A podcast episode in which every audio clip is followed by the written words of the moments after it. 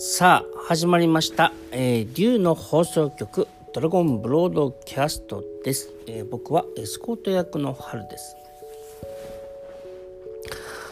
えっ、と僕たちはですねあのー落業ということをねよくあのお話しさせていただきます。落業。落業ってその、まあ、業っていうのは修行の業なのかね。まああんまりそういうこと考えてるわけじゃないんですよ。えー、とただ楽しく生きていく、えーことで、えーもしくは楽しく何かを行うことによってまた違った説明をするとですね楽な生き方楽な方法でうまくいくよっていうことをねよく伝えてます。楽に生きていいんだよっていうこと。であの何回か前の説明んあの何回か前じゃないや。えっ、とあのえー、と世の中にことわざっていうのがねありますよね。でそれってあのスピリチュアルなことをこうスピリチュアルな法則とうまくこうあの一致する言葉があったりなんかしますね。例えば「え笑う角には福来たる」とかね「泣き面に恥」とかね。それってあの、えーとまあ、意識が現実を作る中で、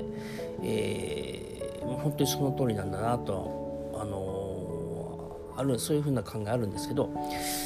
えー、と例えばですね、えーそうじゃないこともある、まあ、ことわざではないんですけどね。例えばねえっ、とねあことわざにあるのか。例えばですよ。あの井の中の蛙大海を知らずっていう言葉がありますね。これは、えー井戸の中に住んでるうとカエルって海を知らないと、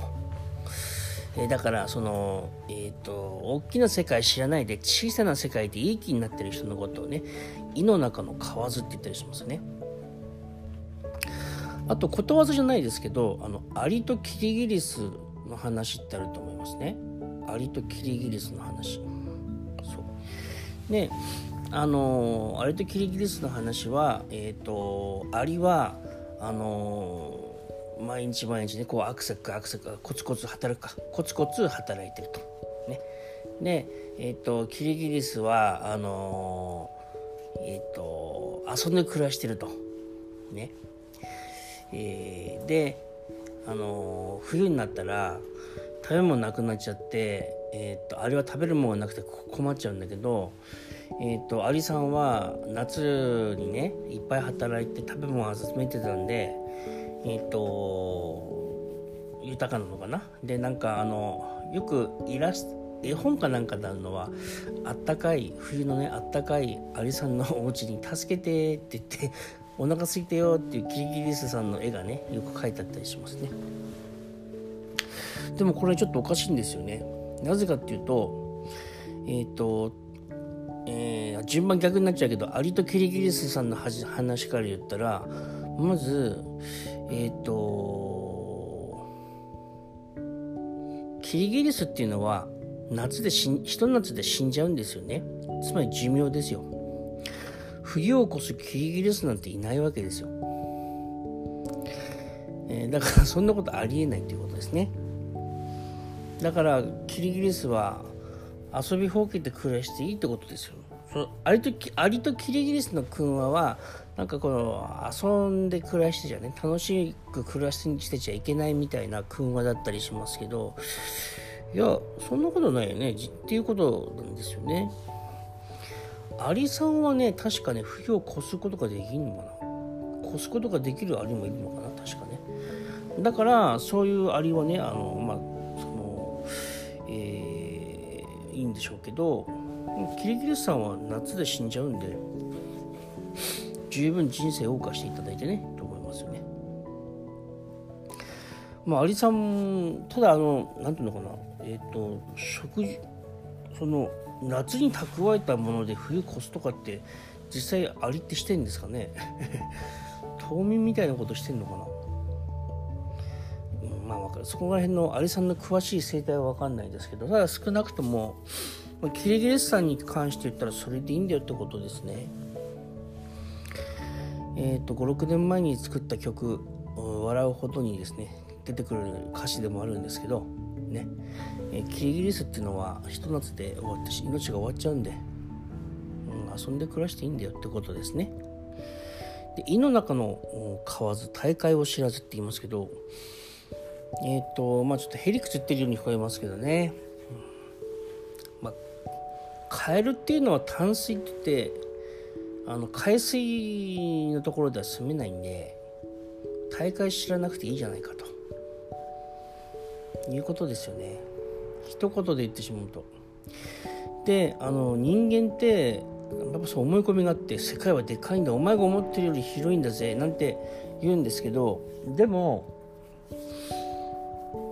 自分の世界ってみんなが思ってる社会より本当はでっかいんだよね。だから胃の中の蛙ってその井戸の中の蛙のその井戸っていうのは実はえっ、ー、とその海より海にはどんなに広くても海に住める住めるわけではないからカエルは。だからえー、苦しい大きな空間にいるより自分にとって快適な空間の井戸でちょうどいいじゃないですか。外敵からも守れまあ外敵からも守られてるっていうかね危険がなくて。っていうことも言えて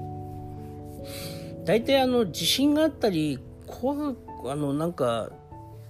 怖くな怖がっていないとかでもまあ自分の小さな世界の中で何えばってんだかっこつけてんだみたいなことで使うかもしれないけどまあでも萎縮してるよりはいいよね。うん。っていうとこもあるかな。えー、だからそれでいいってことなんだよね。また話少しあの発展してますけど